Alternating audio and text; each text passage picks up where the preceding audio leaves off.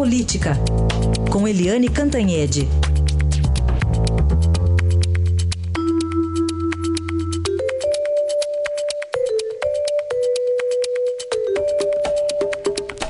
E o DEM, Democratas, já sinaliza que tem candidato para a eleição presidencial de 2018. Qual é essa alquimia, hein, Eliane? Bom dia.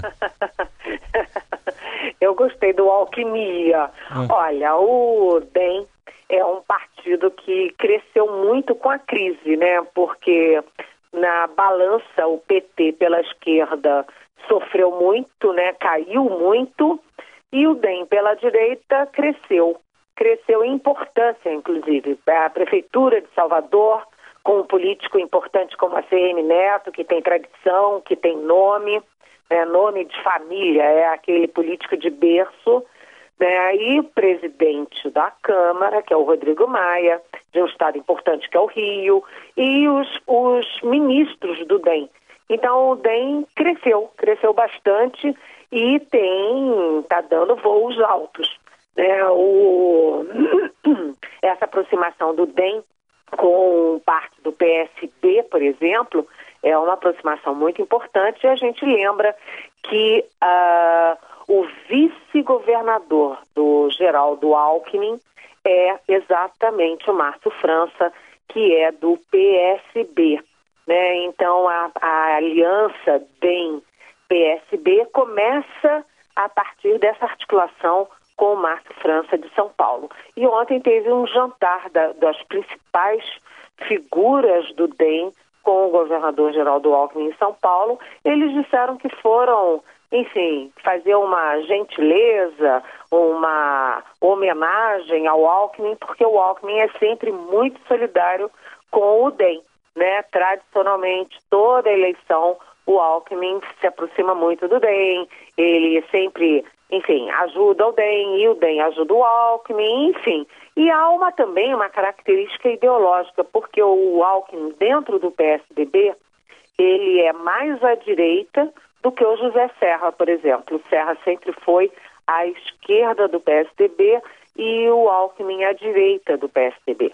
Então, o DEM é, faz um movimento ousado num momento em que o Rodrigo Maia pode, né, eventualmente, até ocupar a presidência da República se o uh, presidente Temer não resistir às denúncias do procurador Janot. A denúncia de corrupção passiva já deve ser votada na semana que vem na Câmara, mas o Janot já sinaliza que vem ou duas outras denúncias ou ele vai juntar essas duas denúncias numa só, por obstrução de justiça e por, é, por formação de quadrilha. Então, é, o DEM é, cresce na crise. É, os partidos outros, PNDB muito machucado, PT muito machucado, PSDB atingido no coração por causa do Aécio Neves, que é o seu presidente licenciado, e o DEM passa razoavelmente ao largo da Lava Jato, razoavelmente, quer dizer, não fica ileso,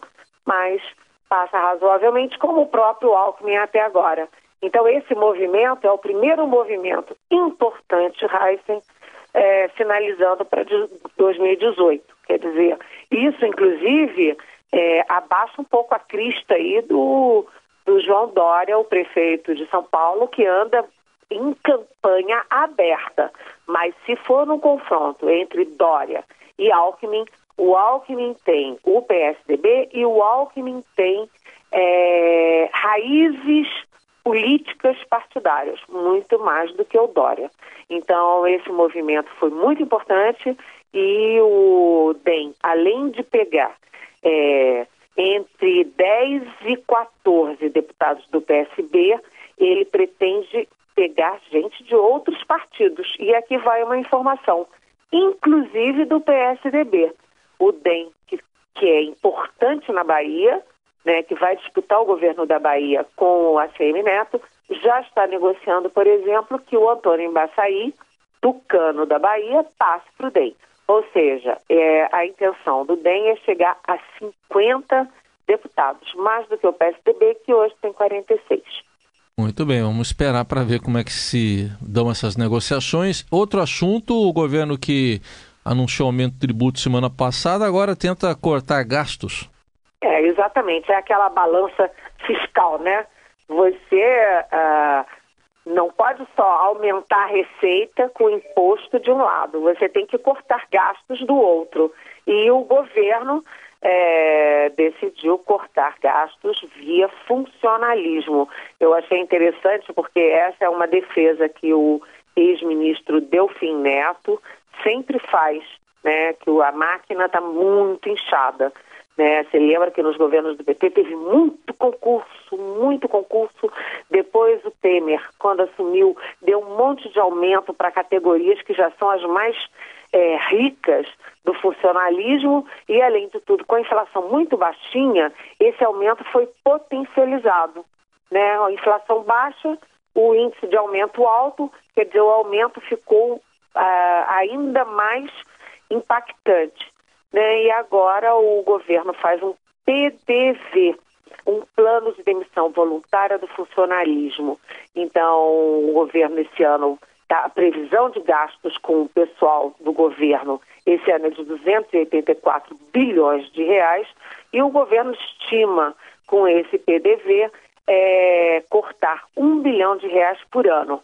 E aí a gente pergunta, quem que vai aderir? O governo não tem a menor ideia, mas são dois benefícios que o governo está oferecendo. Um é, é, é 125% do atual salário multiplicado pelos anos trabalhados.